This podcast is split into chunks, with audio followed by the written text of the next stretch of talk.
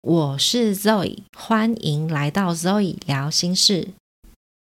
今天来聊聊吵架的时候要如何正中核心问题。吵架的时候就很常情绪暴走嘛，所以翻旧账啦，越扯越远，就是蛮有可能发生的。那吵架应该是更了解彼此的时机，可是如果吵不好，会加深更多的误会。那今天整集的脉络呢，是吵架的过程，就是先吵起来，然后消气，最后分析问题。举例来说，今天为了小孩的教育方式和另外一半吵架，彼此都认为自己的想法才是对的啊！哎，你不懂啦，我的想法才是对的啊！你不够了解小孩，也不够了解这个社会的脉动。这样小孩会落后啦。那听到了这一些，感觉到自己被否定了，被误会了，所以就激起了这个吵架的斗志。那通常会有冷战的，跟直接对骂的嘛。冷战的呢，就会用冷暴力，要说不说，很像便秘一样，让人感受到那种空气的凝结感，那种窒息感。然后用故意忽视来对待爱的人，如果时间一长，其实还蛮容易侵蚀到感情的。那如果是对骂型的呢？准备要破口大骂、要翻旧账以前，有一个忠告，就是你一定要记得说，如果你还爱对方的话，一定要记得刹车，因为对方一定会受伤的啊，这个程度。取决于说情绪失控的时候，到底说出多难听的话。我们是很难预料说吵完架，对方到底会不会有什么过激的行为，还是会不会离开我们。那即使你说吵了九十九次，他也没离开呀，没事啊啊，我就是要骂才爽啊。但也许这一次他就会选择离开，也说不定。吵架如果吵得好，是能够解决事情跟了解彼此。可是如果只是为了赢，然后不顾对方感受，那失去对方是迟早的事。如果当下控制不住情绪，那就暂时离开现场。即使说你现在面对一个需要在吵架当下就说清楚的人，也要跟他说。我现在说不出好话，你你让我冷静一下吧，就先隔绝一下吧，让对方了解到说你不是逃避，而是不想要伤害他。那不管哪一行，控制好情绪，才不会吵到没完没了。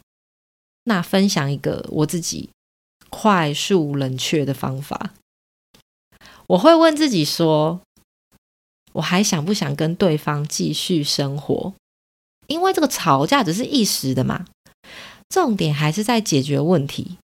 所以我会分析说，吵这个架，吵的有没有意义？那我要从这个吵架的当中去获得什么？然后冷静下来，才有办法继续往下去沟通啊，解决事情。好，重点来喽。回到我们刚的例子，彼此是不是都认为自己是对的？那我们现在不要去纠结到底谁是对的这件事情。我们先把内在的需求跟感受说出来，双方就会发现，哎，我们出发点都是为了小孩好啊，只是因为经验的不同，所以我们想出的办法是不是也会不同？这一点。很重要，因为目标一致，我们才能往下一步去讨论。那如果不一样的话，就要先把这一关给协调好。那我们把目标就是确定一致了之后，摊开彼此的想法。诶，为什么你觉得你这样做比较好？把这个感觉给说出来。比如说，希望小孩多体验。各种不同的事情嘛，就是让他的视野更更开阔。那这样子，我们来讨论一下，就是我的这个愿景现实要怎么去实现之类的。我觉得透过这样的方式去讨论，把需求先提出来，然后就聚焦在这个怎么样去满足这个需求，然后一项一项的取得共识，这样就能针对根本的问题去解决。那如果我们只是针对这个结果，也就是说，他读那一间学校比较好啦，那他学那个才艺比较好啦，那就会吵不完。